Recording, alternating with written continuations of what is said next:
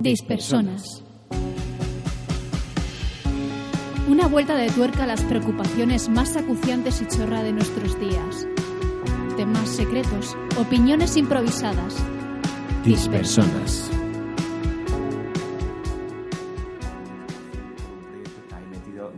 Pero, pero hoy día ni con 15 años hay focus. A menos que viva en un pueblo. Pero No, es Yo creo que con déficit de atención todo el mundo. demasiadas cosas que hacer y queremos darle nuestra energía, queremos darle 100 a todo y no nos damos cuenta que para darle 30 a una cosa ya le estamos quitando a otra y nos cuesta mucho. Y ahora, porque también es verdad, cuando tienes 15 años, pues no tienes que comprar, no tienes que hacer las cosas de la casa, no sé qué. Pero es que ahora, Pero ahora- tenemos demasiados focos de atención en general. Pero muchos que es que no te, no te puedes quitar el trabajo, no te puedes quitar la casa, arreglar la casa o comprar o lo que sea. Entonces Pero es te que- queda un rato que tú tienes que elegir una afición. Claro, la es gente que elige es cuatro. como el dinero, es como el dinero, tío. Tú dices, vale, tú ganas, ponte, imagínate, ganas mil euros al mes. Dices, me quiero, primero tengo que pagar la casa, el piso, los gastos, no sé qué. Y luego dices, vale, ¿y ahora en qué me quiero gastar mi dinero? Me quiero comprar un juego, pero es que también me quiero comprar un libro. Pero es que también me quiero comprar un pedal para la guitarra. Pero es que también me quiero ir de viaje. Pero es que también, coño, que es que tengo que pagar el seguro del coche. Ah, no, pero es que es el cumpleaños de mi tía, la del pueblo. No, pero es que me apetece cenar en un restaurante guapo. ¿Y si nos vamos un fin de semana de Airbnb? Y al final, en vez de hacer tres cosas bien, hacen 18 Que mucho abarca poco a medias. Y lo que mejor hacemos al final es procrastinar. Eso. Y Y, y quejarnos. al final lo único que hacemos es procrastinar. hacemos bien. Es lo único a lo que le dedicamos tiempo, esfuerzo y... Pues estoy leyendo, o sea, A mí me flipa procrastinar. estoy escuchando ahora unos podcasts muy buenos de, sobre procrastinación y motivación, pero muy buenos. Procrastinación y motivación. Plan, motivación para procrastinar. No, yo- yo es que tú, pro- tú, procrastinas porque no estás realmente motivado con Claro. esa otra cosa que estás dejando al lado. Te estás excusando para no hacer eso. Entonces sí que es verdad que cuando llegamos a, a la treintena la motivación cuesta mucho mantenerla con todo en general. Sí, porque de repente empiezas a hacerte demasiadas preguntas. Mm. Yo últimamente ya entro con- en muchos estados de pánico existencialista precisamente por, por la edad. De hecho, es que anoche me dio un ataque de pánico estando en la cama, que es el peor sitio porque es que ahí se piensa. No demasiado. puedes escapar. me, de repente me sobrevino la, la frase de mm, tanto si te mueres tú o si me muero yo, uno de los dos va a estar X años solo. ¿Tú es yo? X tiempo solo, sí. tú. Ah, bueno, ya, pero eso, es lo que yo siempre he pensado, tío, los Y de repente me dio una angustia, sobre todo por la soledad. O sea, ya no es tanto la muerte, sino si, por ejemplo, te mueres tú antes que yo, estar yo ahí sola, o si me muero yo, me estaré muriendo diciendo, hay que ver, este hombre lo estaré dejando Pero solo". yo es lo que he pensado, de hecho me ha hecho mucho reflexionar eh, sobre ese tema esta semana cuando hemos estado en tu pueblo, porque yo lo que he dicho siempre, yo el- el- la sensación familiar que yo tengo en mi casa siempre ha sido muy diferente a la normal, porque la gente, pues normalmente, pues gente que de las generaciones anteriores muchos vivían, por ejemplo, con su abuela en su casa. Claro. O, o lo, cual es, lo cual es chunguísimo. O tenían, bueno. o por otro serie de motivos, pero bueno, o tenían a su familia a la vuelta de la esquina, sus tíos, sus primos, sus abuelos Sí. vivían en la misma ciudad o en la de al lado. Y yo, que mi familia ha vivido todas lejísimos, menos mis primos de Sevilla, mi, mi familia paterna en Ciudad Real y mi materna en Burgos, ese sentido de familia de decir, yo ahora mismo me quedo solo en Granada y estaría muy solo, quiero decir, porque no tengo, tengo mi familia en el puerto, pero no puedo ir a casa de mi abuelo, no puedo ir, ¿sabes? Como Ni conoces a tu vecino para ir, a- para ir tomarte vecino. un té con él. Y, y la sensación cuando estábamos en el pueblo era muy de eso de decir, me puede pasar cualquier cosa, que aquí da igual lo que me pase, que va a haber alguien. ¿Sabes? Va a haber alguien a quien pueda acudir.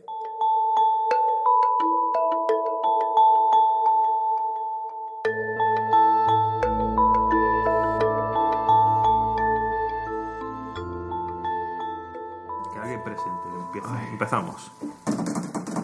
Bueno. es una manera chunga de hacer un redoble. Eh, pues con este falso inicio, como dice Buenafuente, arrancamos Dispersonas 4. ¿A quién le toca sacar? A ti, ¿no? Ya hemos sacado todo, pero si quieres saco yo. No, yo sacaré uno la semana pasada. Venga, pues saco yo un papelito.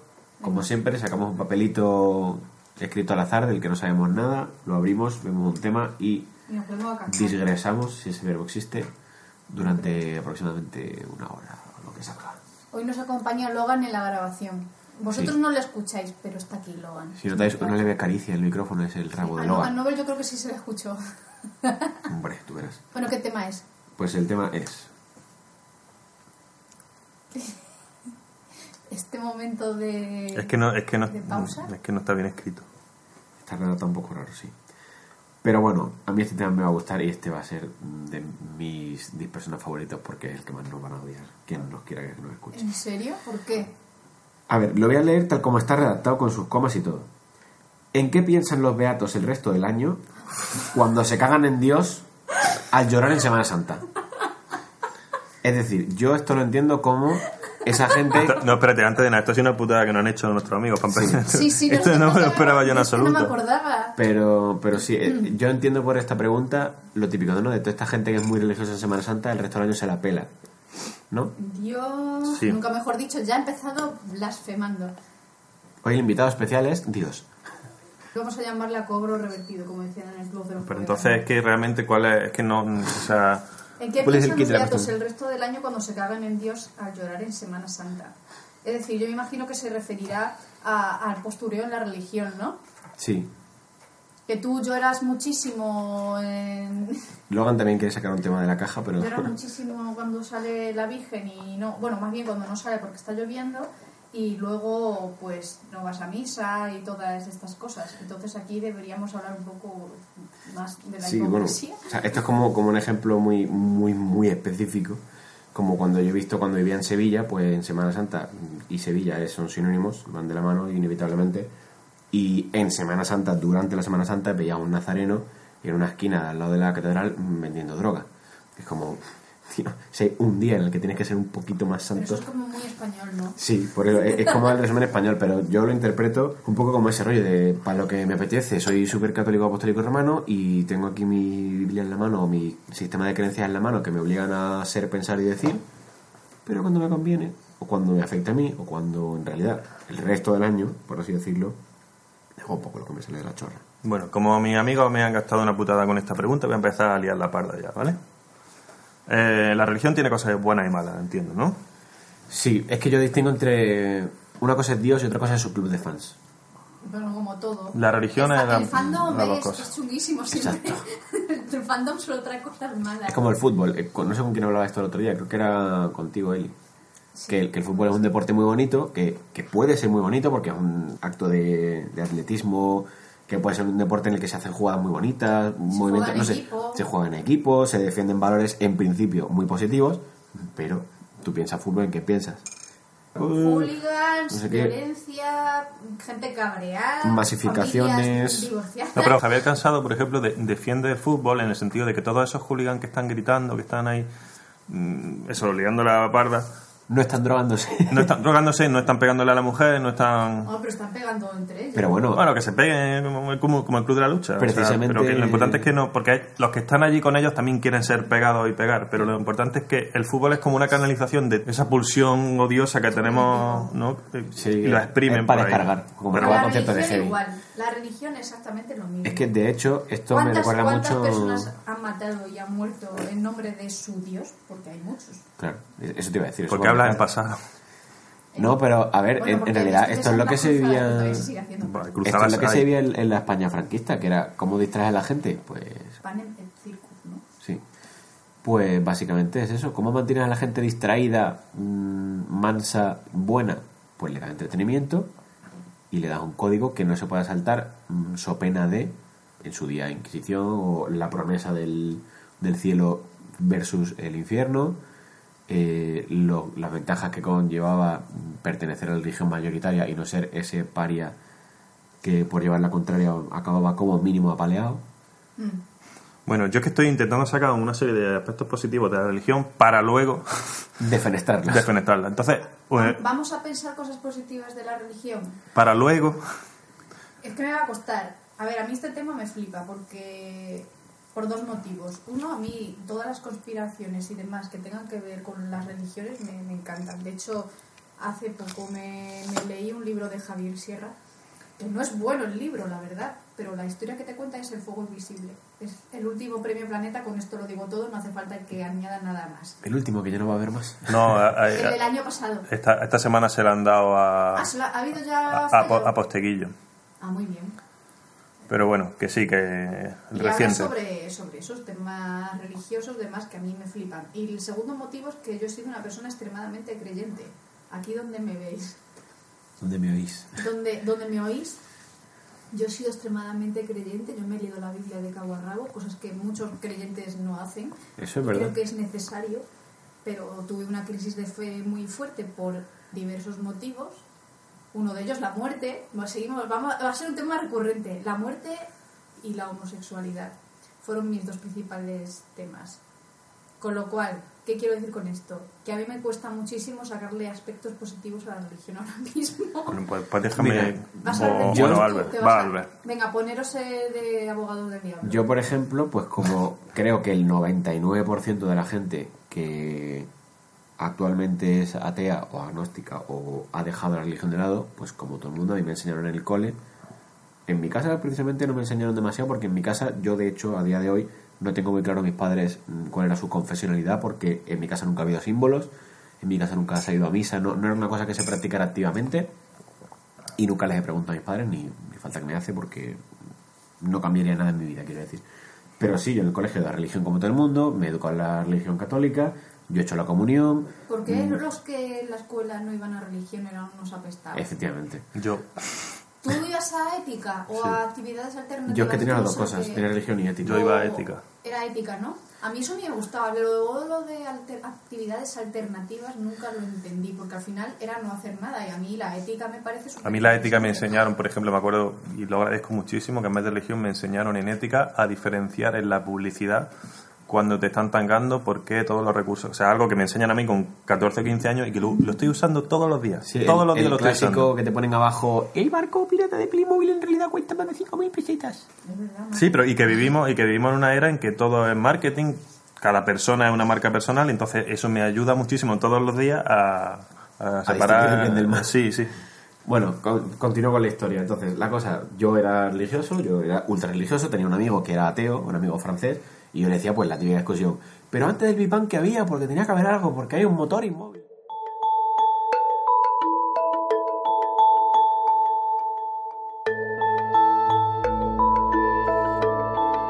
¿Para qué esta religión? Como decíamos antes, para que tú salgas al mundo con un, un kit de normas básicas. Entonces, como encontrar nuestro camino es muy difícil porque nos pasamos la vida haciéndolo y hay muchos no lo encuentran o no están satisfechos del todo o se pierden, Muchos, la mayoría o todos. efectivamente todos nos perdemos al final. Eh, me parece que está muy bien como un sistema cerraico muy bonito donde todo tiene sentido internamente en el que te establece una serie de reglas básicas que en el papel están muy bien. Pues lo- empezando por los 10 mandamientos, Sí, que, eran, que luego... eran reglas de convivencia y, Claro. de, y de civismo, ¿no? Pero Sí, claro, cosas, hace cosas muy básicas, cosas de trata bien a, a la gente, o sea, cosas que, que son de primero de, de persona humana que vive en sociedad civilizada, que es trata bien a los demás, eh, no mates, no robes Y, y también y también... y también matarile al maricón. Eh, eh, esto, espera, primero vamos con lo bueno. Primero, no, te preocupes, no te preocupes que estoy deseando llegar a lo malo porque cuando veamos el punto de inflexión de mi historia es cuando... Ya, lo, lo que quiero decir es que sí, que está hablando de una serie de cosas buenas, que son in- innegablemente buenas, pero que, por desgracia, ese pack Claro, tenía otras cosas que... Ahí, que- ahí es donde quiero llegar con lo de su club de fans. Porque... Pero Eh, yo me don- pregunto- donde yo este- me pregunto por qué. ¿Por qué qué? ¿Por qué mataría al maricón? Y a la mujer, Y a la mujer. Y a, A ver, y- a lo femenino. a lo femenino. Pero vamos, pero vamos por partes. Bueno, vamos por partes. Vamos por parte, vamos por parte, que, que vamos a llegar a todo esto, no os preocupéis. Entonces, eh, expandiendo un poco en este concepto, por ejemplo, para mí un caso de religión bien, entre comillas, es las religiones asiáticas. Y entre comillas mucho. Porque, por ejemplo, eh, Japón, que para mí es un parangón de sociedad no perfecta porque tiene muchas mierdas, pero sí de la, Es- es como- una ética muy bien llevada. Os recuerdo que en Japón tienen a un caníbal que es un símbolo nacional. No sé si lo sabéis. Es que no se me Digo ve que- la cara, no se me ve las caras, pero no me Una, yo, una ética, tiene, tiene una, ética relativamente, aparte de que caníbal. no- ahora lo explico, que no acepta las diferencias, que tienes que ser igual, Bueno, que tienes y- que y tiene- competir. y tiene un- tiene una festividad que es una polla enorme también, que pasa por la calle. Con lo contrario, porque en, en las religiones asiáticas son muy de, de utilizar este tipo de símbolos Mm. que se pueden percibir como negativos precisamente para, como el yin y el yang, ¿no? Para, Para transmitir que sin luz no hay oscuridad y sin oscuridad no hay luz. Eso es, y eso es una cosa que me gusta. Entonces- Entonces, ¿eso, es- ¿eso es así o no? Bueno, yo lo, os lo cuento. En Japón había un, un caníbal hace en, ciudad- en Tokio, probablemente, no sé, pero una ciudad, ¿sabes? Que no era un pueblo que hace unos 30 o 40 años que se... Ah, que no se hace mucho. No, no, es es una historia actual. Ah, y por eso digo de- que esa ética supuestamente que ellos, incluso después de la Segunda Guerra Mundial, que tuvieron que reconstruir el país de una forma, digamos, positiva, constructiva, dentro de eso sale gente como él. Que se comía a, a la gente y decía que lo hacía por amor y decía que, que sabían también como el sushi, ¿no? Algo así Sí. decía él. Y después, cuando este hombre sale de la cárcel y todo eso, se convierte en un No, ídolo que lo en entrevistan en televisión y Pero todo eso eso. pasa muchísimo, no, no hay que, eso no solo en Oriente. ¿no? Que es- El morbo se tiende a, a idealizar bastante. Entonces, pero bueno, que, que sí, si a lo malo vamos a llegar y hay Pero que tú mismo has entrecomillado lo de las religiones orientales, pero bueno. Entre comillas porque, porque no son mejores que las occidentales en a ver, muchas para cosas. empezar, muchas de ellas no son ni siquiera monoteístas. Ya. A lo que quiero llegar es que, por ejemplo, la sociedad japonesa está muy, muy, muy metido en la psique colectiva el rollo de cuidar de las cosas de los demás, cuidar de lo público, el, el trabajo en común, el concepto de Pero eso no tiene nada que ver con la juntos, juntos somos más fuertes. Sí tiene que ver con la religión. El sintoísmo se basa en el respeto mutuo y en el respeto a las tradiciones, el respeto al prójimo. Todo este rollo que hacen los japoneses de encontrarse una cartera en el suelo con 200.000 yenes y van a la comisaría de policía más cercana a entregarla, Eso sí, eso es cosa del sintoísmo y del budismo también. El rollo este de... Bueno, pero en teoría Hacer- regalitos, lo de- cristiana, católica, apostólica, romana también Exacto. el- predica eso. Ahí donde está la diferencia, que uno han evolucionado de una manera, otros de otra. Y los japoneses y los asiáticos en general tienen sus historias y algunas mucho más graves que las nuestras. Ergo, Entonces, el fandom, la importancia entonces, del fandom. Aquí es donde quiero hacer la distinción. Las cosas con la religión, pues sí, en el papel está muy bien como sistema de creencias, porque si tú eres un descerebrado o simplemente no te has parado a pensarlo, pues tú dices, mira, a mí me han vendido que si yo hago esto, esto y esto y esto, cuando me muera voy al cielo. O simplemente es una religión que lo que te ha vendido y lo que te ha inculcado es, mira, hay que hacer el bien porque es lo correcto y ya está. Y si lo tienes ahí desde, Ya, pero dentro ¿qué desde es el siempre bien? y lo llevas a rajatabla, entre comillas a rajatabla, todo esto muy entrecomillado, ¿Por qué no está tan bien como parece el papel? Pues porque una cosa es Dios, la idea de Dios, la idea, el concepto de la religión, el concepto del sistema de valores, y luego está su club de fans. La iglesia que dice, pues yo ahora, yo soy la iglesia, yo soy el, el avatar de Dios y yo te voy a decir cómo tienes que hacer las cosas y si no estás de acuerdo, pues... No, vale. yo, yo no estoy muy de acuerdo en esto que estás diciendo de diferenciar el fandom de ese sistema de valores, porque entre otras cosas el sistema de valores se, se ancla en los principales libros del monoteísmo, que son la Biblia y el Corán, y en la, Están Bi- muy anticuados. en la Biblia y el Corán y todo eso, digamos que ese sistema de valores está ahí, pero es que el sistema de valores eh, lo podéis encontrar en cualquiera de los dos libros que he dicho, eh, que malhereje, el, dicho en otras palabras, el maricón apedréalo, a la mujer otra también, por el- Claro, Aparte, porque- creo que mucha gente se queda en el Nuevo Testamento y no se acuerda de que existe otro libro llamado el Antiguo Testamento. que Sí, yo estoy hablando sobre todo del Antiguo es el Testamento. Dios guay, el Dios vengativo. vengativo que como no le hicieras caso te mandaba las plagas, te mataba a los primogénitos, te hacía de todo y ojo cuidado. Luego tuvo hijos y se, y se emblandeció como le pasa a todos los abuelos. Como le pasó a Trent Reznor. que, a ver, se, la cosa está en que cada religión ha ido evolucionando de su propia manera. Y evidentemente, pues todas las religiones, antiguamente, cuando no sabíamos nada del mundo, lo raro, pues hay que aniquilarlo porque hay que conformarlo a la norma. Porque todo lo que se salga de la norma nos puede joder el chiringuito. Entonces, el problema que veo yo en la religión es la religiosidad.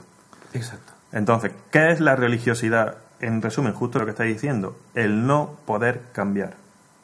El ser un cabezón, entonces todos, incluso los más religiosos, supongo, quiero pensar que ven que, que si se dice que maltratar a la mujer o al homosexual o al diferente, ya nos vamos dando cuenta de que es una cosa del pasado. Sí, te, pues te salta una alarma y... en vez de tener religiosidad, tengo plasticidad mental, por así decirlo, y lo cambio. Pero ¿qué pasa? Que si hago eso, ya no soy un religioso. Exactamente. Ya Soy a lo mejor un hombre de ciencia, o un lo que sea, un ilustrado. Entonces la religión en sí misma es un problema porque los tiempos cambian y gracias a Dios hay que cambiar y la verdad tiene que mutar. Y la religión, por definición, porque si no es así, es otra cosa, es filosofía o es lo que quiera, no debería permitir el cambio.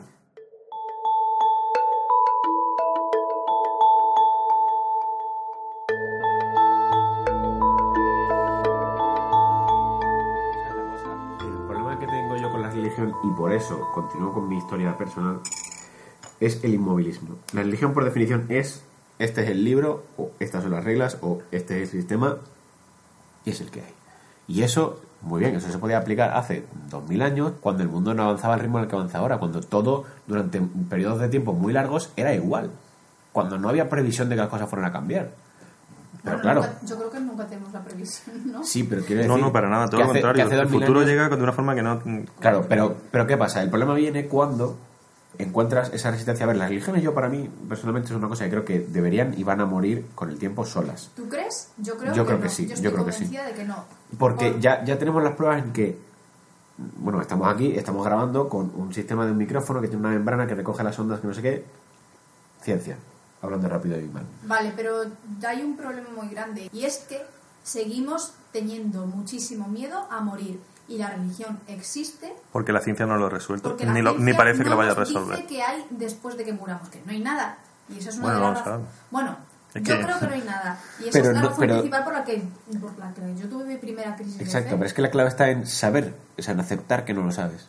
Claro, pero es que yo de verdad, yo muchas veces pienso que sería muchísimo más feliz siendo creyente porque todas esas, esas personas este, muy religiosas mueren tranquilos porque están convencidos de que cuando se mueran, pues van, resucitarán, se reencarnarán, etc. Pero es que ese es el problema, anclarse al sistema que te dice que si marcas estas siete casillas, irás al cielo. Y esa es la misma gente que, que como una vez al año mm, va al cielo con ella y da limosna a los pobrecitos negros que se encuentran por la calle y dona su ropa que ya no quiere a Caritas una vez al año, se piensa que ya marcó las casillas. Y esa es la hipocresía a la que creo que se referían en el papelito de... eh, Pero por eso yo pienso que la religión no va a desaparecer. A ver, está, está demostrado estadísticamente que lo- la gente creyente, incluso hoy día, vive más.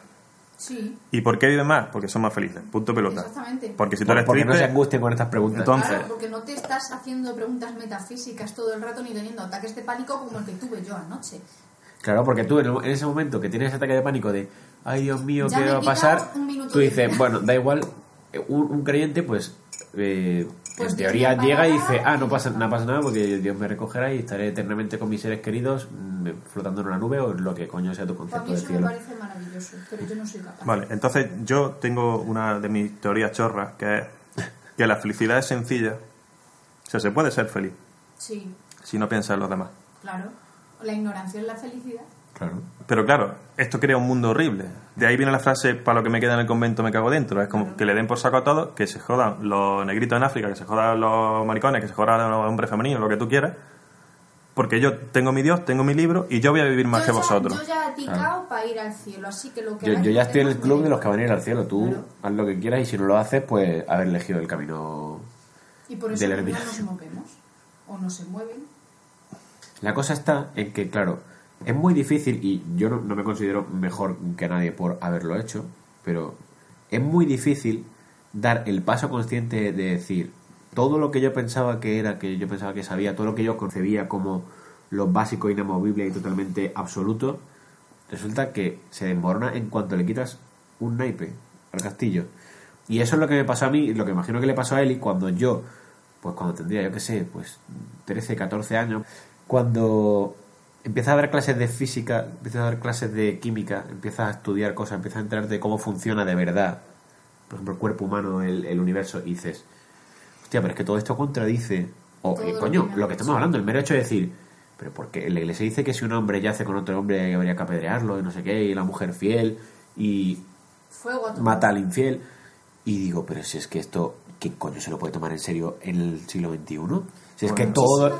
Solo tienes que salir a la calle cinco minutos para darte cuenta de que ese sistema está totalmente anticuado, no tiene ningún sentido. Y lo único que se puede extraer de ahí, es lo que decías tú, Frank, son cuatro o cinco valores básicos de, joder, a mí no me hace falta un sistema de creencias para eso. Yo eso lo he deducido solo con el tiempo. Pues, y yo, antes de, de conocer el concepto de la religión, de pequeño sabía que si le daba una hostia a un niño en la guardería, eso es malo aunque me lo hubieran enseñado a base de castigarme, porque ya tu cerebro hace la conexión de, vale, esto es malo para mí, con lo cual a mí no me gustaría que me lo hicieran, con lo cual no lo voy a hacer yo. En el mundo hay eh, aproximadamente, no tengo los datos aquí, pero más o menos hay como que, bueno, somos 7.000 millones de personas, 8.000, eh, y hay unos Demasiados. 2.000 o 3.000 millones de, de musulmanes Sí, sí. y un poquito menos de, de, otras religiones, en fin. Que, que lo que estoy diciendo es que aproximadamente uno de cada ocho seres humanos no cree. Eso es poquísimo. Claro Eso es muy poco. O sea, lo que estamos hablando es que la realidad del ser humano es que es un ser religioso Sí, y sí, sí. que tiene religiosidad. Es decir, Sí, que sí. es que tiene una cerrazón. A mí me encanta esa palabra, cerrazón. Es como el burro que tiene la, Sí, el- la- que, tiene los ojos tapados. Entonces, em, así se explican muchas cosas de las que ocurre en el mundo. Y una de las cosas que me lleva a la pregunta que tenemos originalmente de qué pasa con la gente que, que va a lo mejor a misa y luego se olvida y todo eso. Para mí, un aspecto muy simbólico del problema, yo no digo de la religión, sino de la religiosidad, es un ejemplo que voy a poner.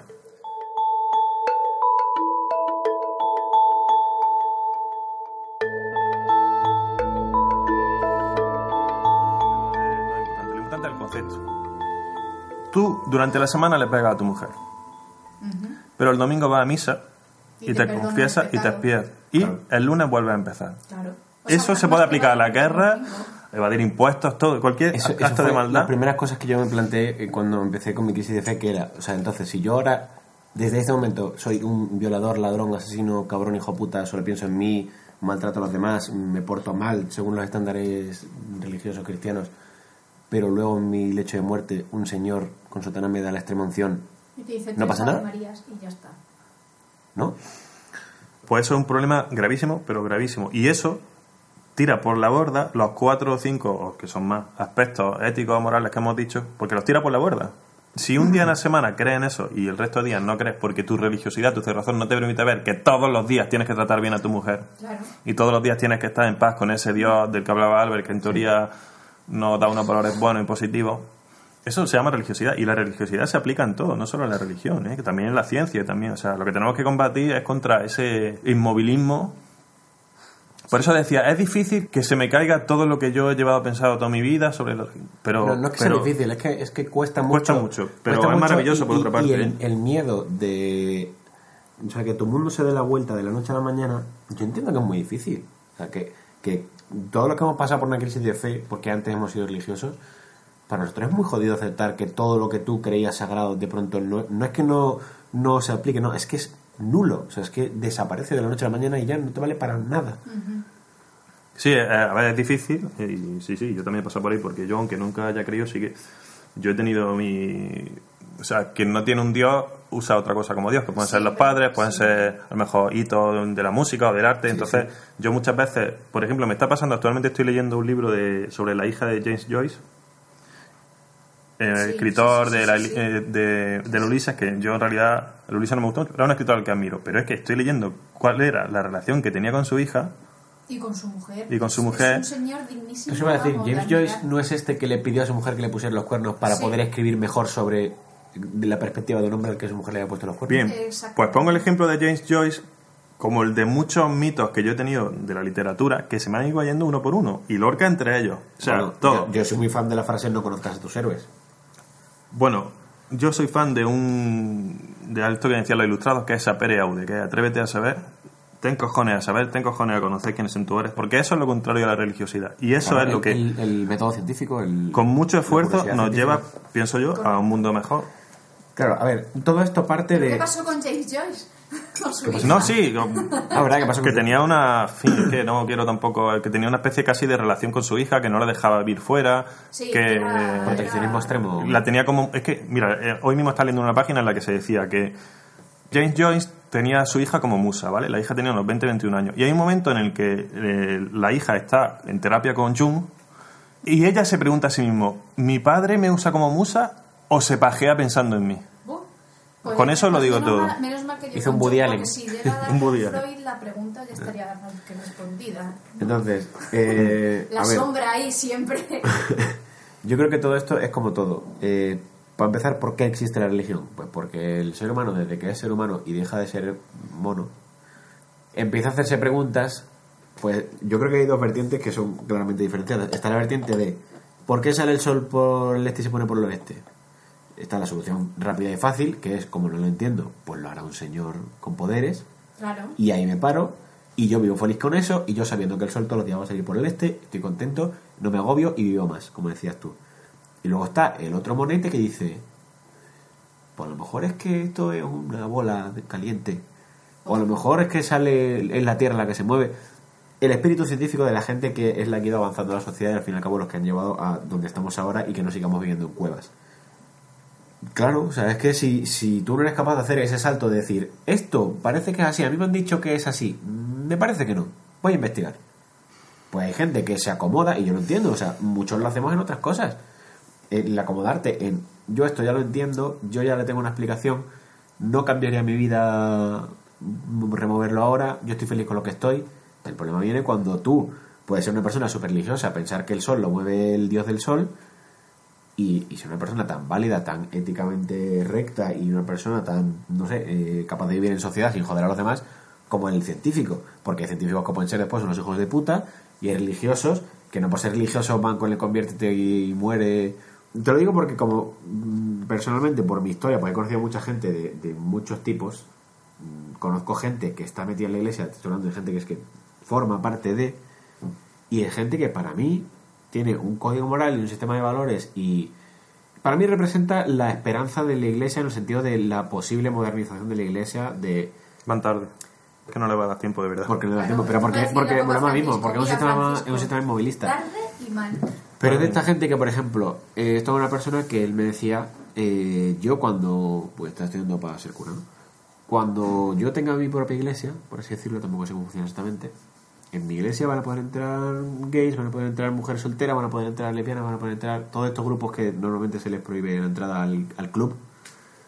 Porque, porque yo lo que quiero predicar con el tema de la religión no es el Dios vengativo del Antiguo Testamento, es el Dios de la comprensión, de si tú necesitas ayuda yo te la presto, eh, si hay que hacer una misión a África yo voy y en nombre del Señor, que al fin y al cabo que sea el nombre del Señor, sea el nombre de, de el egoísmo de ponerte la medallita personal, de decir, oye, fíjate que ayudo a los negritos, aunque no creas en Dios, eh, lo que digo yo siempre, hacer lo correcto por las razones equivocadas, para mí es hacer lo correcto, y es lo que importa. Entonces, eh, a mí ese tipo de gente, pues es la que no me importa, la que me parece la parte positiva de la religión, pero claro, es que en nombre de la religión de esa gente que no ha decidido no solo no preguntarse por qué el sol se mueve, sino, ¿tú qué has dicho? ¿Cómo dices? ¿Que el sol no lo mueve el hombre fuerte del cielo? ¿Cómo? Ven aquí, dímelo, ¡pum! Te pego una hostia. Es la y mañana me dices si se mueve o no. Ese es el problema. Eh, a ver, Pero así con todo, que sí. tampoco hace falta que reducirlo a la religión. según lo veo yo, estudiando la historia de religiones y todo eso, sobre todo en cómo ha influido en la sociedad, en las distintas eras y todo eso, parece ser que podríamos decir que la religión ha sido buena hasta, póngase, siglo XVI. Han cumplido su cometido. ¿Por qué? Porque en pequeñas aldeas, porque las ciudades no eran tan grandes como ahora y todo eso, en una pequeña aldea tú nacías, te reproducías, vivías, digamos, integrado en la naturaleza, porque al fin de cuentas no había ni revolución industrial ni nada. Y al final, cuando llegaba la enfermedad, que tenías mucha, o cuando tú te ibas a morir, no estabas triste. No tenías esa melancolía que tiene esta sociedad ahora de Dios, ¿para qué estamos aquí? ¿Para qué de, de no vivimos? saber, ¿Qué va a ser de nosotros? de no ser capaz de comprender. Nada, ellos, algunos se lo preguntaría, pero en general la religión les permitía que toda su existencia, incluso en situaciones muy duras, con las pestes y todo eso que ha habido en la Edad Media y tal, había como un buen resonar de, de la vida, ¿no? Un elaine vital, ¿no? Esa, esa, Sí, es que la religión que eso que hemos perdido. Pero en cuanto llega la ilustración, pero no por culpa de la ilustración, sino simplemente porque el tiempo pasa y los cambios vienen. Por eso la frase de Virgencita, que me quede como estoy, lo- ojalá te quedes como estás, pero no te va a quedar como estás. No, porque al final alguien va a pensar, se va a, se va a preguntar. La religión da respuesta a ciertas preguntas, pero no a todas. Sí, Claro. la, la religión es como el comodín, es el comodín de... Que se agotó. ¿Qué, qué pasa? Que me estoy muriendo de una enfermedad que no entiendo por qué, porque como no tenemos los avances científicos para saber por qué me estoy muriendo de haber bebido agua cochina de la ría, que yo no sé qué tiene, una cosa que son microbios, no sé lo que es mm, un microorganismo, no sé lo que es una enfermedad, no sé lo que es un medicamento, pues me voy a morir. ¿Qué necesito? Pues necesito un cura que me diga al lado, no te preocupes, que dentro de 10 minutos, cuando te hayas muerto cagándote por la pata abajo y más malo que un perro, mm, Dios te está esperando. Y, ya va a ser todo, felicidad, paz y tranquilidad, y no sufrir más y estar con tus seres queridos. Claro que sí, o sea, esa función está muy bien. Es que, es que es necesario, es que el ser humano, en el momento en el que se empieza a hacer preguntas, necesita respuestas. Y evidentemente, un señor, como dices tú, de pueblo de hace muchos años, que su sistema de vida era nacer, vivir todo lo que pueda y morirse, pues claro que necesita un sistema mm, de creencias como la religión que le dé respuestas y que le dé, como dice Eli, herramientas para entender su mundo. Porque si no, si el tío se queda en una esquina allí agobiado a pensar mm, por qué estoy aquí, qué hago, tal, pues no hace nada, no participa en la sociedad, no cumple su función. Y de ahí Los, viene eh, todo los Y ahí viene todo la, la cuestión del ateísmo y demás, porque es que tú piensas que, que la respuesta a todas estas preguntas que se está haciendo ese señor del campo es porque Dios lo ha querido así, y este porque Dios lo ha querido así, es como cuando tú eres pequeño y le, le dices a tu padre, oye, ¿por qué no puedo hacer esto? Y tu padre te dice, porque, Porque lo digo digo yo. yo. Pues al final... ¿O por qué me pegas? Porque aquí manda mi polla. Claro, o, y- pero si no ha hecho nada, pues para cuando lo haga, Ese, ese es el nivel con Dios también. La relación con Dios es un poco así como con el padre que te dice cuando seas padre comerás huevos y nunca lo seremos porque, en fin. Bueno, eh, pues aquí justo lo que estás diciendo es un tema sobre el que quiero un poco abrir un poquito más esta nuez.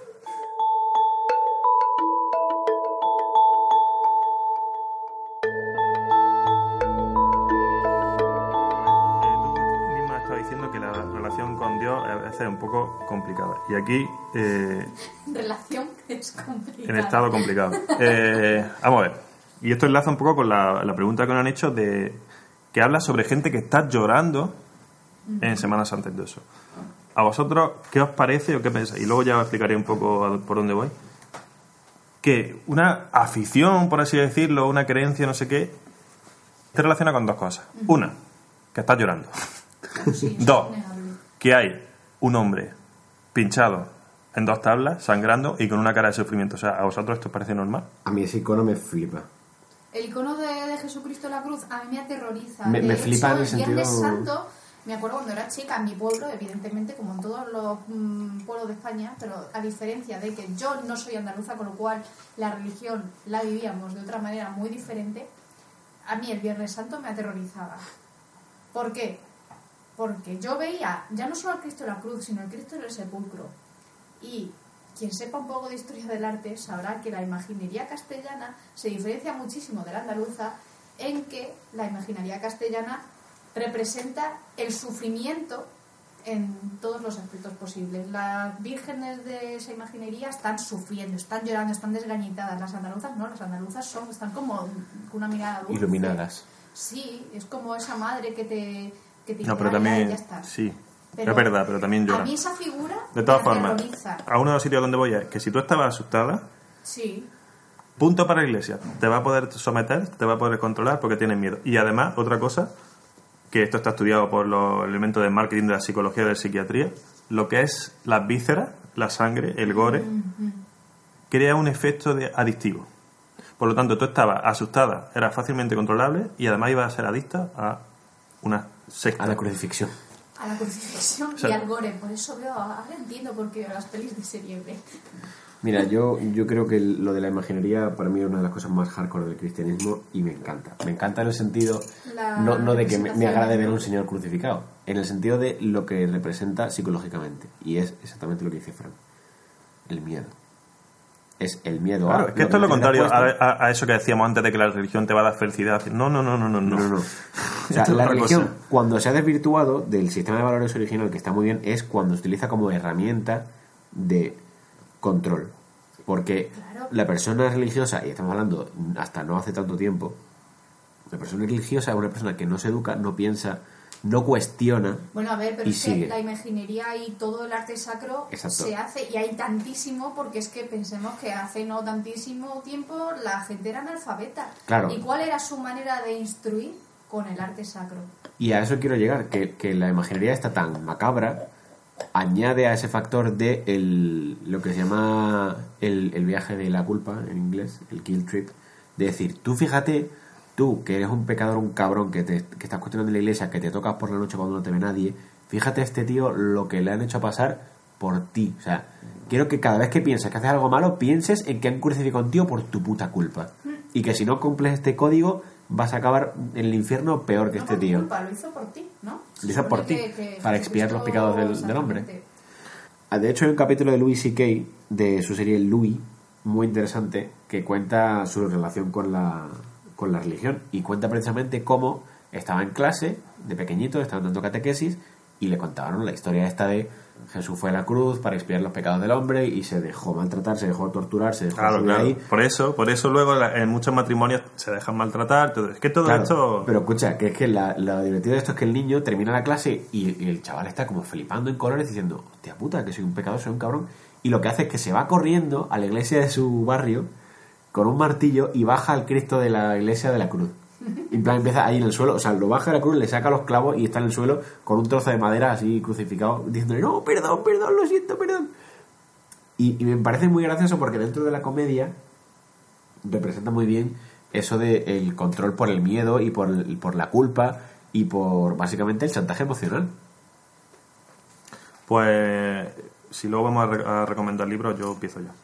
Eh, Empieza, empieza. Eric Fromm, en su libro El miedo a la libertad, hace un análisis brutal, interesante, eh, necesario, clarividente sobre qué le pasa a nuestro mundo en relación a esto que estamos diciendo. Es decir, ¿por qué al ser humano le gusta que le den caña, sobre todo los gobiernos como los que tenemos, que se ríen en nuestra cara todos los días?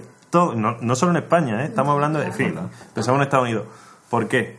Porque venimos de un combo, podría ser decir, de religión y Estado, desde el medievo y en hacia adelante, que al final lo que te está transmitiendo ese combo es sométete, sufre, disfruta del placer y, por supuesto, ni se te ocurra ser feliz. A que no podemos ser masoquistas ni siquiera. No, No, no, o sea, se refiere a que nos gusta demasiado que nos hagan daño. Ah, vale. Porque, sí. porque como nos hemos amparado en esos símbolos que estamos diciendo, en esa imaginería y en esa culpa, no podemos tener regímenes políticos que realmente nos permitan desarrollarnos si no es con sufrimiento, si Es no es sometido, si no es aplastado. Es que creo que está el otro factor, y que es donde hago otra distinción de dos tipos de personas, que eso en- es, es totalmente incontestable. En el mundo hay dos tipos de personas, los líderes y los seguidores. Y una cosa que de la que se ha aprovechado toda la vida la religión, y cuando digo religión lo digo en el sentido más amplio de la palabra, quien dice religión dice sistemas religiosos como el catolicismo, islamismo y todos los que conocemos, como Apple, como... Por eso como me gusta hablar como de- de- iconos y es- religiosos también. Y, de, y de lo que, y de lo que se han Hombre, aprovechado... Steve Jobs dando su homilía con los brazos así. Claro, ah, y, y de lo que se han aprovechado los grandes dictadores. Lo que se, de lo que se han aprovechado los grandes dictadores es de que- es que hay gente que no sabe vivir su vida si no le dicen qué hacer. Y que no quiere vivir su vida. Y hay gente que no quiere vivir su vida, quiere que le digan, o sea, quiere pasar por la vida y decir, mira, a mí dime lo que tengo que hacer, dime dónde tengo que ir, dime en qué tengo que trabajar, cuándo tengo que ganar y qué tengo que comer. Porque si no, mm, suelto, yo me, no puedo. Y por eso es lo que, lo que siempre se ha dicho de cómo podía la gente permitir ver atrocidades en el nazismo, en el franquismo. Porque es gente que hace ese análisis y dice, yo estoy bien como estoy, sí. Me importa que maten Pues al, creo, al vecino, no porque no, no lo conozco, no es amigo mío. Y total, tener a un, un sistema totalitario que me diga lo que tengo que hacer, que, que me marque las pautas de toda mi vida, a mí es que me viene bien. Es que psicológicamente, a lo mejor no eres consciente, pero es que psicológicamente a mí me produce paz saber todos los días qué tengo que hacer, cuándo tengo que hacerlo y cómo tengo que hacerlo. Claro. Y de eso es de lo que se ha aprovechado la religión. Que es la gente que necesita, como no es capaz de hacerse ni siquiera esas preguntas de por qué sale el sol, necesita que le diga a un tío que no, que no te preocupes, que lo hizo un mago. Y diga, ah, vale, ya está. Y ya se queda tranquilo. Pero al final es pan para hoy, hambre para mañana. La mayoría de gente, aunque diga que quiere vivir, no quiere vivir. Y os voy a poner el ejemplo de, de hablamos del otro día, de, del loco del deporte. O sea, el loco del deporte que hace siete horas de deporte al día y te dice que es súper feliz y tiene un- a lo mejor un perfil en Instagram de que es un influencer, no sé qué. Dice, ese hombre, y yo lo sé porque sé del deporte, que soy monitor de deporte, se está matando por dentro. Claro. Y entonces todo el Todas mundo esas personas son infelices. a su alrededor se piensa que, es, que quiere ser feliz, pero en realidad es un esclavo. Esclavo de... Claro. Es esclavo de, la, Es un de las religioso. nuevas religiones. Es un reli- de las nuevas religiones, exactamente. Y culto al cuerpo, que hablábamos el otro día. Claro, es El culto al cuerpo es el alter corpus de, de la religión, es que es lo mismo. Es que ahora los dioses nuevos, y, y ya aprovecho aquí para meter yo también una recomendación, evidentemente, porque me encanta que hayáis sacado este tema, y American Gods de Neil Gaiman es un libro que todo el mundo debería leer, y si ve el libro le parece muy gordo y dice, yo es que mm, tengo déficit de atención, no me puedo leer un libro tan gordo, pues veros la primera temporada mm, que está disponible de, este libro Prime, de es, es buenísima, es increíble y habla de estas nuevas religiones que existen. Es decir, que aquí hablamos de, no- nos hemos centrado quizá demasiado en la iconografía pues católico-cristiana porque es la que nos toca Porque más de cerca, pero que Internet, los medios de comunicación, la cirugía estética, todo esto son religiones nuevas. Sí, pues, sí, pues sobre todo si se hacen con religiosidad. es decir, que tú puedes ser. yo voy a hablar, por ejemplo, de que una de esas nuevas religiones es el veganismo. Pero no por ser vegano tú lo estás haciendo mal. Ahora, si tú eres vegano y te cierras a estudios científicos, que no los lees, que no te los tomas en serio, que no sé qué, tú estás siendo religioso el vegano. La palabra es fanatismo. Fanatismo. Bueno, claro. Religiosidad, fanatismo es básicamente lo mismo. Fanatismo, porque tiene cojones que hoy en día, lo que hablaba yo antes de, gracias a ese mono que se preguntaba de verdad y quería investigar por qué el sol salía por el este y se ponía por el oeste, tenemos lo que tenemos hoy en día de tecnología de avances que no tengo que explicar porque son evidentes. pero me parece a mí ya como que se va toda la mierda cuando de pronto, después de todo el camino que hemos hecho, después de todo lo que hemos sufrido, después de todo lo que hemos pasado, empiezan ahora los anti-vaxxers. Claro, claro. Los terraplanistas. ¿Pero por qué? Porque we want to believe. Pero es que es este rollo que de, no llegamos a la luna. Bueno, vale, no llegamos a la luna. Tú crees lo que te salga del cipote mientras no haga daño a nadie. Pero el rollo este de los terraplanistas Pero es que eso sí que hace están ahora poniendo, en, poniendo en duda que si a la NASA, que si el loco este que quería ponerse en un cohete para salir a comprobarlo, pues ve, ve, no te preocupes, Pero- tú ve y no vuelvas. pero- mira, lo del tema de los antivaxxers, para mí, ahí, ahí está la puta línea, tío. Que es un anti-vaxxer. Los antivacunas, básicamente. Esta gente que un loco hizo un estudio totalmente falseado, totalmente mm, con intereses invertidos. Uy, va a tocar el tema del autismo. Dios Sí, mío, atarme, diciendo- atarme. Yo no hablo más que la lío parda. diciendo que las vacunas estaban ligadas directamente en relación causa-efecto con el autismo, un puñetero estudio sirvió para que un montón de descerebrados dijeran Muchísimo, las vacunas causan muchísimo. autismo. Ergo, muerte a la ciencia. Pero Ya- eso no es como las apariciones de Fátima, porque Fátima apareció una vez, o no sé cuántas, en un sitio. Se aparece mucho, ¿eh? Ya todos nos creemos, pero. y- Sí, bueno, porque en un estudio, porque en un estudio. Con una fiebre de 40 grados en la calle, enferma. Y a mí el autismo es un tema que me interesa muchísimo, del que leo muchísimo, y el que, en fin, he hecho estas cosas para la universidad, te das cuenta de que hay billones de estudios, cada uno con una teoría completamente diferente, como para que ahora, porque por un estudio, Pero que además está demostrado que es falso. que hijos, el- la persona que hizo el estudio se retractó. El problema viene cuando. A esto me refiero con lo de mientras no hagas daño a nadie. Que si tú eres antivaxer, si tú quieres no te vacunes. Pero esto de no voy a vacunar, vacunar a mis niños porque se van a hacer autistas. Que además, la gente. Los argumentos estos de mierda de. La gente lleva miles de años sin vacunar si no le ha pasado nada. Si le ha pasado. Que se moría de puta difteria. Que se moría de tuberculosis. Que se moría del sarampión. Mira, ¿sabes? Que voy- se moría de un puñetero resfriado. voy a trasladar, eh, para que veamos que esto no nos la religión, voy a trasladarlo al ejemplo anterior. Decíamos antes, yo maltrato a mi mujer, el domingo en misa me esculpo y la vuelvo a maltratar, ¿vale? Entonces, el, el autismo, entre otras cosas, entre otras cosas, puede llegar a dar porque ahí está ocurriendo algo grave en tu, en tu familia y tú te callas para no contarlo, ¿vale? Esa es una de las posibles explicaciones, ¿vale? Entonces, el que a lo mejor maltrata a su hijo y su hijo calla, prefiere decir que es culpa de las vacunas, es como el que va a misa. Claro. Es que es la vacuna, ¿no? La Es que, es que explicación Dios me perdona. La explicación fácil. En vez de asumir, en el caso de la iglesia decimos que maltrata a tu mujer toda la semana, en vez de asumir que has maltratado a tu hijo y que le has creado un problema comunicativo, que se puede autismo como, como lo quieras llamar. Entonces, estamos viendo que es otro salto que hace el hombre cuando Dios se muere, lo que dice Nietzsche, Nietzsche lo que está diciendo es, entre otras cosas, o yo lo interpreto así, atentos, atentos, que Dios se, muer- se ha muerto, pero que van a venir otras cosas. Ser fuerte, ser el león nietzscheano, para, por ejemplo, con este tema de las vacunas, tenéis que ser fuerte y no tenéis que ir a la explicación fácil. Iros a lo complejo, averiguar quién es el ser humano, porque si no, os la van a dar otra vez, os la van a dar otra vez. sé del mono que cuestiona y no el mono que acepta. El es el León de Nietzsche. Nietzsche también es otro libro enormemente recomendado, al menos por mi parte. Y el crepúsculo de los dioses también.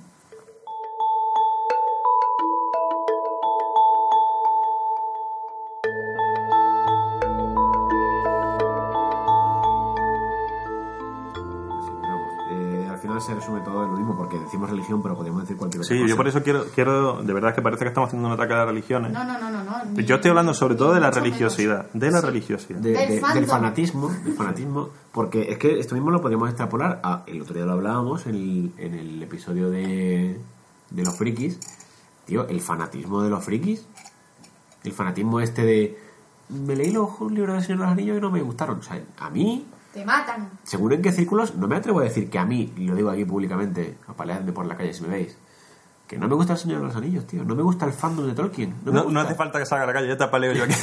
No me gusta. Es una, una cosa que no resuena conmigo. A mí lo, el rollo de la a, mí no, fantasía. a mí no me gusta Star Wars. ¿Sabes lo que te quiero decir? Es como, ¿por qué la gente se toma un ataque personal que no me guste, que no me guste Mil Muy insatisfecho. O que no me guste no sé qué serie, o que no me guste no sé qué juego, o que no me guste no sé qué Pues historia. esto viene por el Sí, egoísmo ¿por que decía Fran, porque lo que tú piensas es la verdad absoluta y punto Religiosidad. pelota. Claro, porque que yo de pronto te diga a ti a lo mejor que no me gusta el universo Tolkien, eso implicaría que tú tuvieras que hacer un ejercicio de reevaluación de tu. Porque a lo mejor llevas razón sistema. y tengo que dejar a Tolkien Claro. atrás, porque A a lo- mejor es un racista. Entonces, ya ya eso sería muy duro para mí, pero oye, ten cojones y si tengo que dejar a Tolkien Claro. atrás, como he dejado a Lorca, como he dejado a James Joyce, los dejo, tío. Yo me Religiosidad cero. Porque, James claro, porque aceptar, a lo mejor llegar a, como- a la conclusión de que tú, tú- lo que tú considerabas bueno y puro de pronto no lo es tanto, jode, molesta y, y- y es una putada darte cuenta de que tus ídolos se han Pensar caído del pedestal. mucho y eso es real. Sobre todo si durante siglos y siglos nos han educado para que no, para que no te haga determinadas preguntas.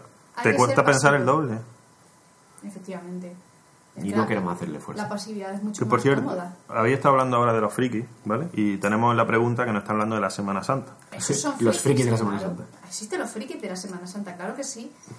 Que existe gente Hombre, esa gente que no tiene dinero. No, no es que existan, es que, es que la ¿eh? Semana Santa es una fricada. Hombre, ahora sí, porque Ahora, somos personas todo. leídos, no nos hacen falta que nos estén contando la Biblia en pasos de Semana Santa porque ya leemos. Sabemos leer. Pero a ver, digo una fricada también La es... mayoría. Mira, eh, también un aspecto bueno. O sea, yo soy un friki y ya he dicho aquí otra vez que me gusta pintar miniaturas, ¿vale? Que es una cosa que es totalmente insulsa y que no sirve de nada. Pero me encanta. Pero es que las miniaturas es lo mismo que el tallaje que hacen ellos de las figuras de Semana Sí. Santa. Pero, y una cosa que me encanta de verdad... bruñir la plata y todo Y eso es friki en el buen sentido. Y una cosa que me encanta de la Semana Santa, que me encanta y que envidio, es que ellos, durante todo un año, están ilusionados. Sí, sí, sí, sí, sí. sí. Y eso es genial. Y, y tú lo Porque vas tienes una motivación, que Claro. es lo que decíamos antes. y tú vas por la calle y en agosto por la noche estás Siempre. escuchando las trompetillas de que están los chavales ensayando para Semana Santa y yo me quedo en este sentido con una frase que no recuerdo quién se la escuché hace muchísimos años porque un día estaba hablando estaba en la calle en Cádiz capital y estaba escuchando a alguien rajar de los carnavales y me llamó poderosamente la atención porque claro en Cádiz capital te cagas en los carnavales y te falta linde para correr pero dijo una cosa que me pareció acojonante. Dice, en Cádiz el problema que tenemos es que si dedicáramos la mitad de esfuerzo a cualquier otra cosa que el esfuerzo que le dedicamos a los carnavales el resto del año, Cádiz sería capital del mundo. Y para mí resume perfectamente esto que hablamos de fanatismo, porque fíjate la devoción absoluta que le tiene mucha gente a los carnavales, a la Semana Santa, a el evento de ese año, el que sea. Y ese esfuerzo invertido en otra cosa, por ejemplo, en estudiar, en, En manifestarse. en manifestarse, en, en leer, en evaluar, en reevaluar, podríamos llegar a grandes cosas si invirtiéramos mejor nuestras energías. No, pero a ver, sí. En general estoy de acuerdo contigo, pero esta gente que está con la Semana Santa, que realmente, realmente, o sea, lo que están haciendo igual es bueno para ellos y son mucha gente. O sea, quiero decir, una persona que a lo mejor eh, es feliz ese día pintando sus cosas que hacen ellos de las flores, de poner las flores y todo eso, a lo mejor esa tarde está feliz y no le pega, estoy muy enfocado con lo de pegar a la mujer, pero... no, pero ¿me entendéis por dónde voy? ¿no? Es como... Sí, sí, sí. Eh, no, solo, obsesión. no solo este mundo debe producir y construir y, y manifestarse, también necesita sus momentos de asueto. Estoy defendiendo la Semana Santa, a mí la Semana Santa en general no me gusta, pero intento también ponerme en, en la piel de ese... A, a mí no me disgusta, yo creo que es folclore y... Y es que es muy pagana, es muy folclore, o sea, tienen muchas ver, es que vírgenes. todas, la- todas las festividades en torno a la religión cristiana giran en torno a festividades paganas. Es que la Navidad A ver, es el la- el solsticio de invierno. Sí. El- el- la religión no inventó nada, o sea, así. O sea, Claro el- que no, el- pero el es que antes de. Jesucristo había no otras cosas. Que se nos olvida que existían los romanos, existían los griegos, etcétera, etcétera, los egipcios. Los egipcios, la Navidad lo inventaron los egipcios, lo del pino lo inventaron los egipcios. Y antes de la, existían otras cosas, después ahora existen otras cosas, la, la ciencia también a veces es una religión. Y durante, o sea, durante el cristianismo también había otras religiones. en todo. Es que volvemos a lo de la semiótica del otro día, es como que con que, con que haya 2.000 millones de musulmanes y 3.000, también hay otros tantísimos millones que creen en el espagueti volador, en, En en Buda, en los Jedi, en las miniaturas pintadas. ¿Sabes? Que yo, pero una cosa que, que, que yo vería buena de la Semana Santa es que mm, en principio no se meten con nadie. Vale, aquí es donde voy a. ¿Va a romper la baraja? No sé si voy a romper fin la baraja, pero, pero aquí, aquí es donde voy a empezar a granjear enemigos. Yo tengo. Bueno, quede claro que las opiniones vertidas en este programa Son propias. Son todas propias. e intransferibles.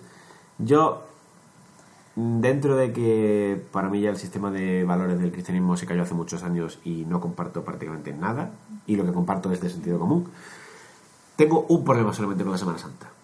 Tú, si quieres, adora los iconos que te dé la gana, mm, celébralo como quieras, ponte, que, que por lo visto me contó un amigo que hay un pueblo que tiene la Virgen descabezada, que es la risión, porque es un paso de una Virgen sin cabeza y después un paso pequeñito con la cabeza. Y eso necesito verlo. Pero creo, creo que el pueblo A mí es la ojeno. iconografía me flipa. Pero, ¿por qué tengo que ser yo partícipe de esa mierda? Es decir, Pero porque yo, es folclore, es yo que- mi, mi- mi religión, por decirlo de alguna manera, a lo mejor mi religión es Ah, el religión. friquismo, ¿no? Mi religión es el friquismo, por decir una. Y yo cuando hay un salón del manga, un salón del cómic, no sé qué, pues me voy a hacer masa, me voy al Palacio de Congreso, me voy a donde coño se organice ese año. Y está ahí contenido y no molestas a nadie y no estamos. Yo no me disfrazo de Darth Brother y me voy a la calle a liar la parda y a colapsar la ciudad. Porque Sí, es que la sobre Semana todo- Santa colapsa la ciudad. Sobre todo porque es un a estado que una aconfesional. semana- claro, y en un estado confesional que una Que no es semana al año yo no pueda aparcar en el centro, no pueda hacer mis quehaceres y encima De hecho, y encima que yo, para ir a mi puta casa, tenga que cruzar una calle y una señora me saque un paraguas que por poco me viola con él, de hecho eso me tenemos, toca un- las tenemos aquí, al modo de anécdota, para relajar un poco el- la tensión del ambiente, y es que aquí tenemos un juego cada Semana Santa que es es verdad. a ver si somos capaces de pasar una Semana Santa sin ver ningún paso. Yo tengo 35 años casi, no lo he conseguido. 35 años que no he sido capaz de pasar una Semana Santa, salvo que me quede aquí lo, toda la semana entera encerrada en mi casa. No, eso, eso habla eso habla un poco de aunque yo lo uno, siempre, yo estoy haciendo aquí no un, poco de abogado del diablo fin pero eso habla un poco de lo abusivo es un poco abusivo Sí, eh, es, es que tú, si no te gusta la Semana Santa, te tienes que quedar encerrado en tu casa. pero en que este también es hablar de abogado del diablo queda un poco raro. porque- Ya, eh. Pero que también es- también trae turismo, trae- es que al final es una cuestión, por eso es interesante porque a lo mejor es una cosa, una parte de la religión de las pocas que pueden quedar, pero que no es tan positiva porque al final, por mucho que yo pretenda creer que tiene cierto paganismo, al final es Jesucristo empalado y haciendo esclavos y la gente llorando. Es decir, si me cortas la calle, por lo menos cuéntate un chiste, pero no te pongas a llorar, tío. Me encanta la saeta ahí, que queda muy bonita. las saetas son unas canciones lastimeras. De ese rollo del que estamos hablando del principio, yo lo que quiero es pop. La sociedad quiere pop. Yo no quiero más llorar, tío. Ya hay pop. razones en esta vida como para llorar, como para que encima que mi afición esté en... ¡Ay! No. Así que más vida de Brian y menos... ¡Ay! Liberaremos a Brian.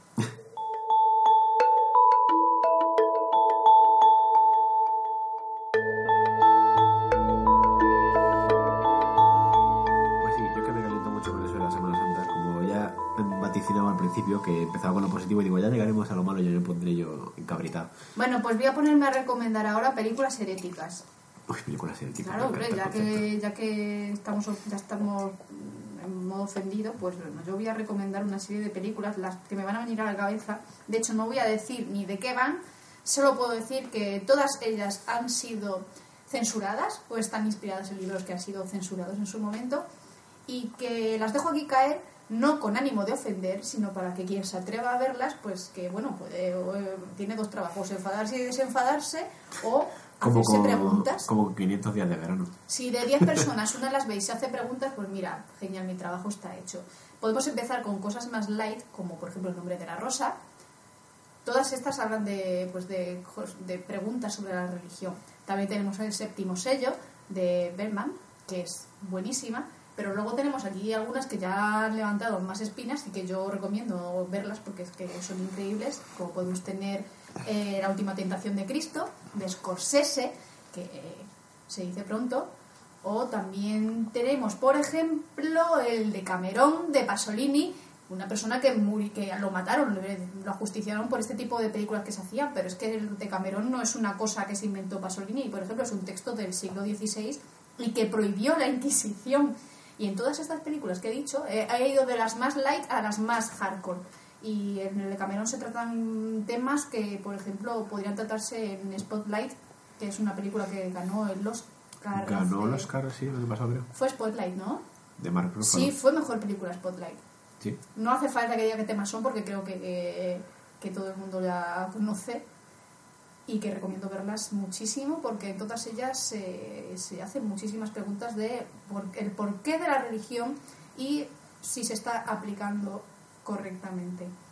Y hasta aquí puedo leer. Yo voy a recomendar dos películas. Yo, como no soy una persona excesivamente sesuda, yo, yo sí de recomendar más las Cada cosas. uno se sudo de lo que, las cosas- lo que quiere sí. y de lo que le gusta. Claro, yo sí de recomendar las cosas más de estar por casa de, de fácil acceso. Oye, que el nombre de la rosa te está por No, no, casa. a ¿eh? mí el, nombre de la rosa de estar es por casa y a mí es una peli que me encanta. Eh, voy a recomendar una peli de uno de mis héroes personales, que espero no conocer nunca, que es Ricky Gervais. Uf, mira, a mí ese hombre. Estoy, dese- estoy deseandito, estoy deseandito que salga el tema si, si está de los límites del humor. Estoy deseandito. No lo sé. Bueno, en la película de Ricky Gervais, de hecho, es la menos Ricky Gervais de todas las cosas que ha hecho Ricky Gervais. Pero va muy de la mano con una cosa que él le encanta defenestrar, que es la religión. Y recomiendo encarecidamente seguir a Ricky Gervais en Twitter o donde sea con respecto a todas las cosas que dice la religión, porque es que el hijo de puta dice verdades como puños, pero encima es muy procaz y muy faltón al respecto. Pero bueno, a lo que voy. La peli, no sé cómo se llama en español porque la he visto en inglés, de hecho ni siquiera sé si se salió de Reino Unido. Se llama The Invention of Lying, el invento de mentir. Ah, lying. Lying. Y así, grosso modo, en un mundo en el que no existe la mentira, básicamente el ser humano no tiene la capacidad física, fisiológica, química, cerebral de mentir, Ricky Gervais, nuestro protagonista, descubre que él sí puede mentir. Y solo voy a decir que entra en juego muy fuerte el tema de la religión. Y es una película que de verdad trata un tema muy serio, de una forma muy distendida, muy entretenida. Y para ser Ricky Gervais, poco se mira en el tema de la religión. Y, y la peli al final te quedas como con buen, buen cuerpo. Y luego, para compensar, una peli que me acabo de acordar que yo no la he visto, pero la, la voy a recomendar eh, porque es que me la han contado ya, entonces no me he puesto a verla porque me da un poco de cosita. Antes que hablamos de imaginería gore y el tal que, que provoca adicción y mola mucho, una peli que se llama Mártir. Uf, ¿Ves? uf, no. Básicamente- no veáis esa película si tenéis estómago. Dile que lo prohibido sobre lo tentado, dile que la vean. Vedla, vedla. Venla, venla. No, no, de hecho, no la veáis. Os digo desde Bueno, que no la pero, veáis. pero no desayunéis ese día porque vaya toalla. En esta película parece ser que hay una organización, una sociedad secreta que eh, está obsesionada con ver a Dios. ¿Y cómo lo consiguen? ¿O cómo pretenden conseguirlo? Pues a través de mártires. Entonces lo que hacen es torturar a gente de las formas más horribles que te puedas imaginar. Y por eso no la he llegado a ver, porque me han descrito cosas muy jodidas y mira que yo soy fan de Saw. Y claro, les putean de tal manera que cuando están en el momento último de agonía ya a punto de morir, están tan jodidos que Dios va a salvarles, como mártires que son, y en ese momento se aparece Dios y objetivo cumplido, supongo. En realidad la película es eso, no tiene más. Pero sí, es- claro, es, la obsesión de qué es lo que les dice Dios. claro. Y, y os acabo de meter en el cerebro el... "Hmm, interesante. Sí, pero es muy desagradable, os digo ya. Y, y es peli de serie Muy, J, o sea, una peli de estas muy malas. Pero, oye, si os gusta el gore. Sí, a ver, a quien le guste, de todo. Ahí también habrá frikis del gore. Hombre. Fanati- fanáticos del gore. Bueno, eh, yo voy a recomendar tres cosas. Voy a intentar ser un poco breve en cada cosa. La primera que recomiendo es el libro Solaris de Stanislav Lem, Del que ya hemos hablado. que ya hemos hablado. ¿Por qué? Porque es muy importante que rompamos con ese dualismo que tenemos de pensamiento, que digo, siempre hablo yo de la semiótica, en el sentido de que diferenciamos Dios de humano, diferenciamos... Bueno, esta película va de unos tíos que se van y se encuentran en un planeta que es un océano, y este océano se comporta, casi literalmente dicho el libro, como un dios que tiene el comportamiento de un bebé y se mete en los sueños de los humanos y juguetea con ellos como un bebé. O sea, esa- para mí ese concepto te está diciendo, hay muchas formas cosmológicas de ver a Dios, de ver al hombre, de ver, que al final lo que estamos hablando antes de saber y aude, atrévete a saber y no seamos tan básicos ni tengamos tanta religiosidad de pensar que las cosas son blanco o negro. Cambio al siguiente. Anticristo de Lars von Trier. Sí. Bueno, la iba a decir yo, pero. Ya, ya imaginaba. Lo resumo el porqué en una frase, si puedo.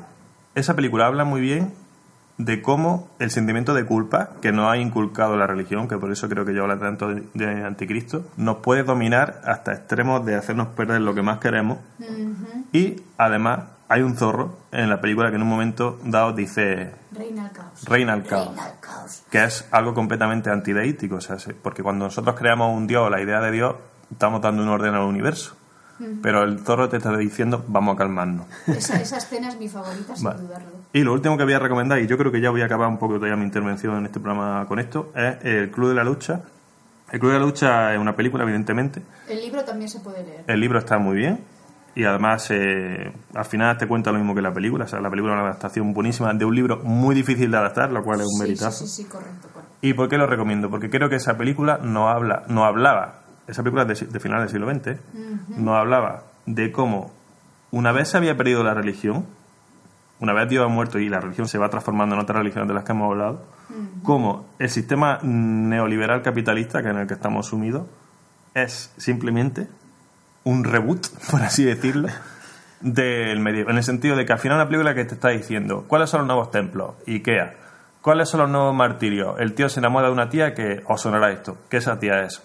Su droga y su cáncer. ¿Eso cuántas veces lo hemos escuchado? No estoy enamorado de una persona que es que me hace sufrir, que es mi cáncer y mi droga. Hombre, no sé. no la puedo dejar. ¿No será porque es que vivimos en una sociedad que tiene, como decía Eric Fromm, miedo a la libertad, que tiene miedo a dejar de sufrir, que no encanta sufrir, que no encanta ir al club de la lucha, que nos golpeen? ¿Por qué somos masoquistas?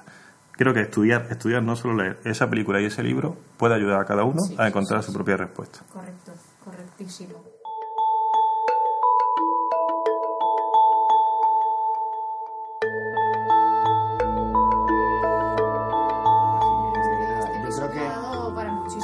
Intensito. sorprendentemente. Y ni siquiera hemos hablado de la existencia o no de Dios. Bueno, es que eso. Es que me ha hablado más bien del fandom de Dios. Sí, yo creo Que- que, que era, lo que preguntaba Ni de, la. de su la. ¿Sabéis, sabéis que en Madrid existe la única estatua dedicada al, al ángel caído, es decir, a Lucifer? Está en el retiro. Ay, mira, también te recomiendo la serie Lucifer. Bueno, pero eso sé que O no los tiene nada que ver cómics. con, con la religión. Es más sobre el, hedon- el hedonismo también Bueno, podría ser es, una, es- una religión. quiero decir. Que el hedonismo es muy, anti, muy antirreligioso, porque el hedonismo es justo lo que estamos diciendo. El hedonismo es, es ser feliz, ten placer. Y la religión te está diciendo, no, no seas feliz. Pero a mí, me, a mí me gusta Lucifer porque para mí representa una cosa que yo nunca me había planteado, que es dentro del inmovilismo de la religión, que están las figuras totalmente inmóviles de Dios es el bueno, Satán es el malo. ¿Qué pasa cuando Satán, Lucifer, el príncipe de las tinieblas, de pronto dice, oye, es que estoy un poquito hasta la polla de ser el malo y de estar aquí en el infierno dándole palpero a la gente. Me apetece vivir y se va a Los Ángeles a Bueno, vivir. pero eso también no pasaba en ¿qué peli- esta peli malísima Little Nicky. Era el hijo del anticristo. Sí, de las tetas en la cabeza. El pollo Popeye. Bueno, eh, yo para acabar, así ya muy rápido, pido disculpas si alguien se ha molestado por el tema de la religión. Yo Sí, hablo sobre todo de la religiosidad. efectivamente. Es nuestra opinión. y- y- Y, no, y nuestra opinión no es la verdad absoluta, a pesar de que lo que hemos estado insistiendo en todo el programa de que los humanos tendemos a, a ser demasiado fanáticos con nuestra opinión y a dejar claro como que esa es nuestra verdad y punta. Pues efectivamente, en este caso es nuestra verdad, que no tiene por qué ser la que comparten con nosotros esos 8.000 millones de me gustaría decir nuestra aproximación a la verdad. Efectivamente, porque la verdad yo creo que, que yo creo que todavía seguimos un poco en La verdad fluya, de como decía Heráclito. Yo. Yo no voy a pedir disculpas. Pues ya Muy está. bien, porque Estás en tu no, derecho. no, por, por la sencilla razón de, de que no hemos hablado de la pederastia, entre otras cosas. Sí, de hecho, he dejado caer con un par de películas, pero no he querido meterme en ese tema porque ya son tierras muy pantanosas para Bueno, mí. Pues mira, yo no quiero pedir disculpas por la misma razón por la que no he pedido disculpas, no he visto necesario pedir disculpas en los otros tres programas, porque pedir disculpas implicaría asumir que, no, no que puedo estar equivocado, pero como aceptar que he ido a matar. Y yo no he ido a matar. Y pedir disculpas también muy religioso. Mm, Sí.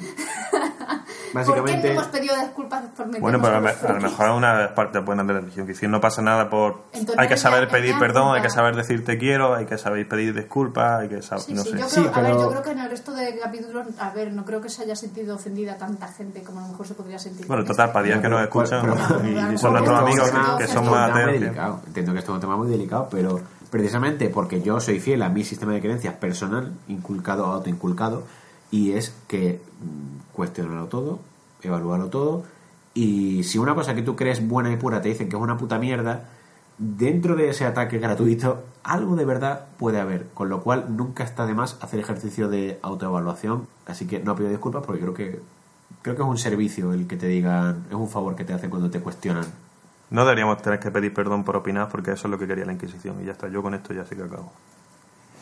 algo que añadir. Muy bien. Nada, que seamos más peripatéticos en general. Y hasta aquí este cuarto episodio. que vamos, ya vamos muy bien, ¿no? Eh, nos vemos en el próximo capítulo con un nuevo tema totalmente desconocido para nosotros. Que recordemos, escribieron unos amigos nuestros. Y recuerdo que esa noche corrió el vino. Y además se va trasluciendo ya que no han incluido alguna que otra putada.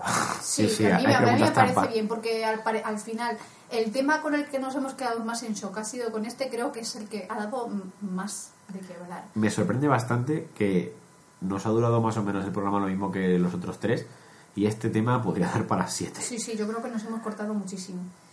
En fin, muchísimas gracias por habernos escuchado y nos vemos en un nuevo capítulo de Dispersonas. Dispersaos.